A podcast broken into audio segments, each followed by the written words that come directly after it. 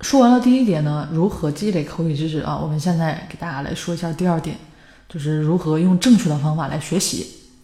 正确的学习和心态，上回呢也给大家已经提到过了，这个对英语学习的阻碍非常之大啊。首先你要认识到各科之间的这个相互的一个作用，相互提高是这样的啊。举个简单的例子，比如说发音对听力的影响呢是非常大的啊，而且对班背单词的影响也很大。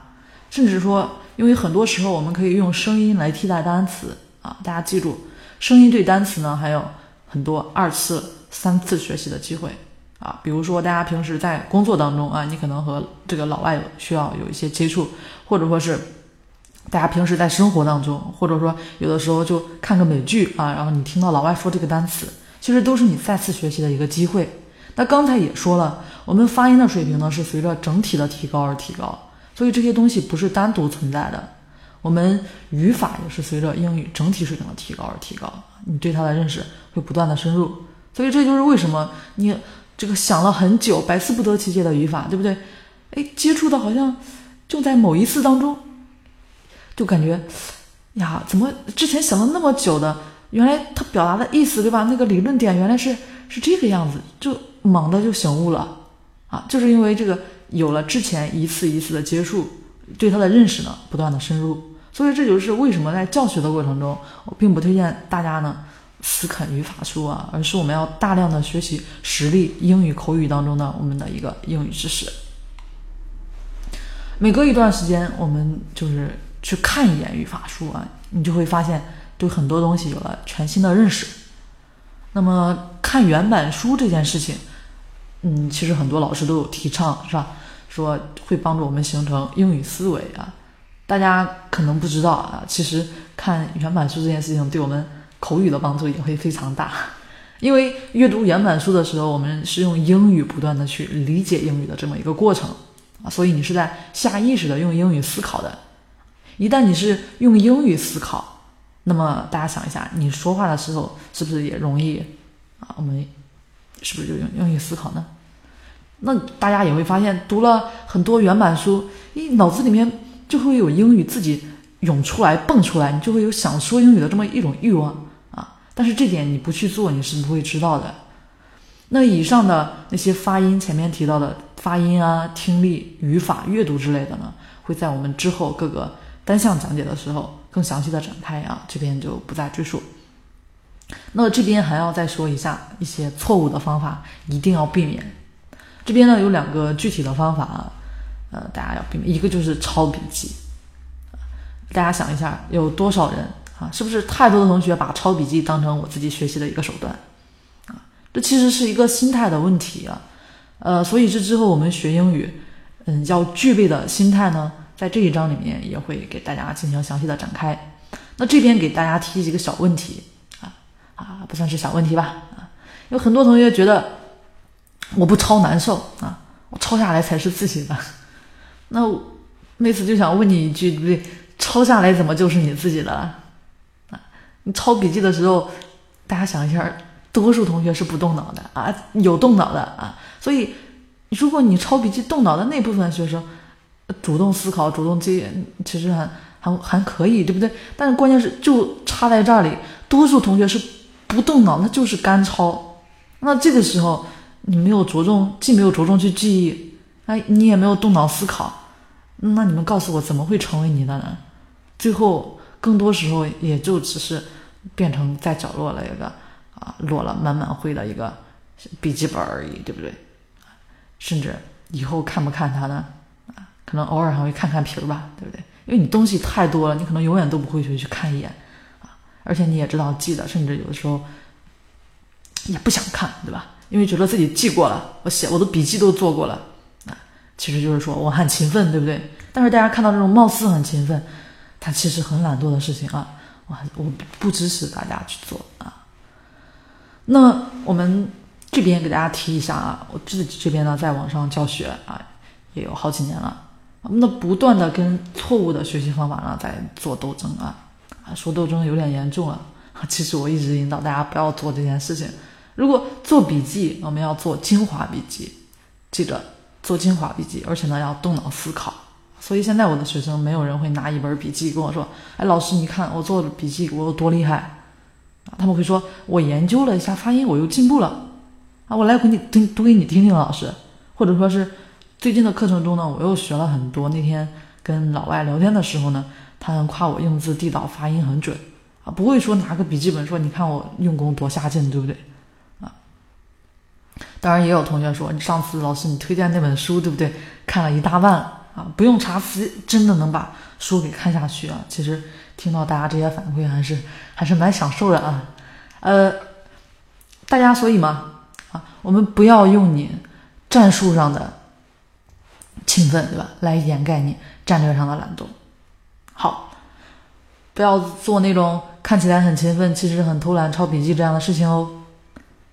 那还有一个学习方法的一个错误什么呢？我也有提过啊，就是一定要学透再去学习下一个，这个弊端讲过很多遍了啊。然后有同学会跟我说，如果有一个地方不会，我就会非常纠结啊，我会卡壳，我就是学不了下一个知识点，我就过不了自己心里这一关，对吧？那这样的心态其实说好听一点叫强，叫强迫症，对吧？那说难听一点就是矫情。你带这样的心态是学不好英语的。关于这个心态的问题之后呢，我们会在英语必备的心态里面给大家展开啊。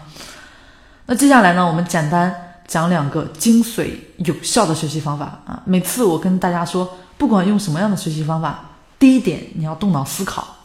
如果你没有动脑的话，其实这个学习方法就是无效的。所以针对大家抄笔记的这个事情，前面我教大家说可以做精华笔记啊。可以做精华的笔记，无论说是用软件、电脑、手机或者手写笔记本都可以，看自己的一个习惯爱好，把你自己学到的印象最深刻的东西记下来。这个时候，你会你会有这种感觉，诶，这个表达蛮巧妙的，我我以前怎么就没想到，对不对？或者说这个表达我之前呢和他遇到过三四遍了啊，见过看过了，我觉得这次差不多记住了啊，我把它们写下来。他记住是要少写啊，那么日后呢，你其实是不是也愿意回去看？所以要记精华笔记，而且呢要主动思考啊。到后面你会发现成就感爆棚，对不对？成就感满满的。为什么呢？因为很多东西你是真的记住了，学会了。那还有一点呢，就是具体的方法一定要自己去找，适合自己的学习方法才是最好的。而且动脑思考过后，你这个方法才能是真正的为你所用。当然，在网上见到现在提倡这样那样的英语学习方法很多啊，然后很多同学试过之后，为什么会觉得没用呢？因为那不是你的学习方法，只是大家只是机械的执行而已。你不理解为什么要这样做啊？所以你是享受不到网上这样做他提倡这个方法的一个根本点，你也体不到那个方法啊，人家让你这样做的一个核心点，你是享受不到这样的一个乐趣。而一个好的学习方法呢，必然是适合你的，能够让你坚持下去的。这需要我们自己不断的去寻找，不断的去发掘。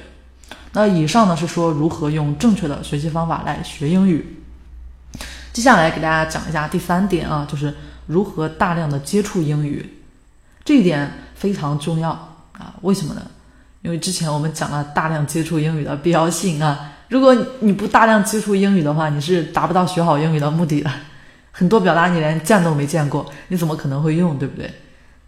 我们学一门语言啊，根本其实不是说我学到哪儿就可以举一反三了啊，就有一个固定点，对吧？啊，我学了，我学到学了一年，我就可以举一反三了。我这个点我见上三遍，我就可以举一反三了啊，而是一个积累。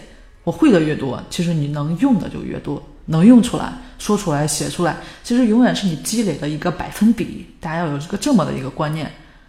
你积累这么多，不可能到时候全部都用出来，你只能用当中的一个百分比。但是如果你积累的特别多，这个百分比呢，虽然说这个比很小，对吧？但就已经很恐怖了啊！所以你可以用出来很多。所以不要觉得英语只要努力啊，深刻的学习，然后我记住几个知识点之后就可以举一反三了，不是这样的。还有就是，如果你没有大量接触的话，你对英语学习的理解呢是非常浅的。后续的学习也是会非常的费劲。另外，大家都说，呃，语感，对吧？那什么叫语感呢？就是见得越多，你就有感觉。你不大量的学，你见得少，没有办法形成所谓的语感。举个例子啊，出国的同学，大家会发现很多同学，当然当然不是指所有的同学啊，提高的都挺快的。那其实就是因为他们主动或者说是被动的接触到了大量的英文啊。上课他们是不是要用英语啊？对吧？交朋友平时交流是不是要用英语啊？那生活中他们去逛个商店买个东西，那没办法了，也只能用用英语说了，也只能听英语了，对不对？啊，这种被迫的接受啊，是不是和英语就有所接触了呢？再加上主动的学习，是不是也有接触呢？这个效果呢会非常好。所以你也可以看到，有一些留学生呢，啊，并不出去交朋友，也不怎么上课，然后呢，生活中跟英语的接触是能少则少，尽可能的避免。能让别人帮忙就让别人帮个忙喽。那这样这样的学生呢，我们其实他们在国外也是学不好英语的。所以还是想劝一下，在国外留学的学生，千万别浪费了身边可以学习语言的这个环境啊！一定要大胆走出去，多跟别人交流交流。说到这儿，大家有个问题啊，就是这个问题已经想了很久了啊，就是嗯，那个我如果要大量接触，大家想一下啊，我们从前面给大家说我们要接触，尽可能多的接触，大家会不会想到，如果大量的接触的话，那是不是代表我这个学习负担很大？啊，那这是不是代表我要学习的东西很多吗？这怎么能学会吗？这边必须要说，大量的接触不代表学习负担大，因为我们接触跟学习是有区别的。大家听啊，Miss 这边一直用的是“接触”这个词，在课堂中我们也鼓励大家学习和接触相结合。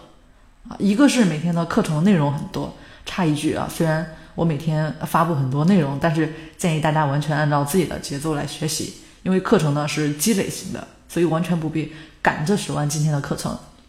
刚才那部分的知识呢，学习也是要点到为止啊，并不是说我要把它学得多透。我们昨天已经之前这个举举例子了啊，呃，你认识一个人，我们是不是需要时间？你认识？一个单词，一个知识点，我们也是需要时间啊。那今天我学它的时候，学到那个程度就可以了，因为以后呢还要不断的见到它。我们前面啊，在昨天是不是给大家有提到了啊？好，那我们说一下这个接触，再给大家重述一下啊。前面刚开始是认识一遍，因为后面还要不断的再见到它，不断的加深印象，对不对？那这个呢，就是我们重点要学习的部分啊。而其他的知识点呢，是以加深印象为主，或者说更大部分的知识点。当我不断再见到它之后，有一天你会有很多的知识会让你觉得见过很多遍了。那今天呢，终于成为一个让我重点学习、重点记忆的知识点了。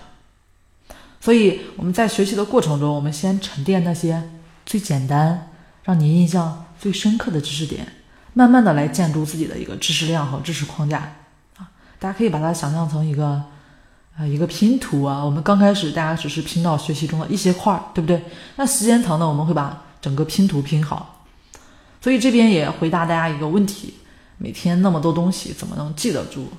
这些东西给大家不是说要给你每天全记住的啊，你也记不住啊。不要说你了，我也记不住。我们不是来记东西的啊。我们口语的这个课程的学习的方法呢，并不是传统的给你一个啊，你马上就把它学学下来。给你这个点，你明天就把它用下来，对不对？啊，语言呢有自己的一个重复性啊，这也是我们根据这个口语学习特别大的优势。我们就是跟着好玩的、有意思的啊、实用的这个口语技巧方法来学习，很多东西呢在进行自然的重复，不就其实你会感觉自然的重复啊，不是刻意的重复。其实这个时候不是很枯燥，在这个过程中，我还慢慢的把这个知识点给学会了啊。而这是我们平时你在学校里的这个买本教科书啊，你在学校里上个学啊，其实通过那样的方式是达不到的啊，更多的是一种刻意的重复而已啊。这是第三点，给大家说到如何大量的接触和学习知识。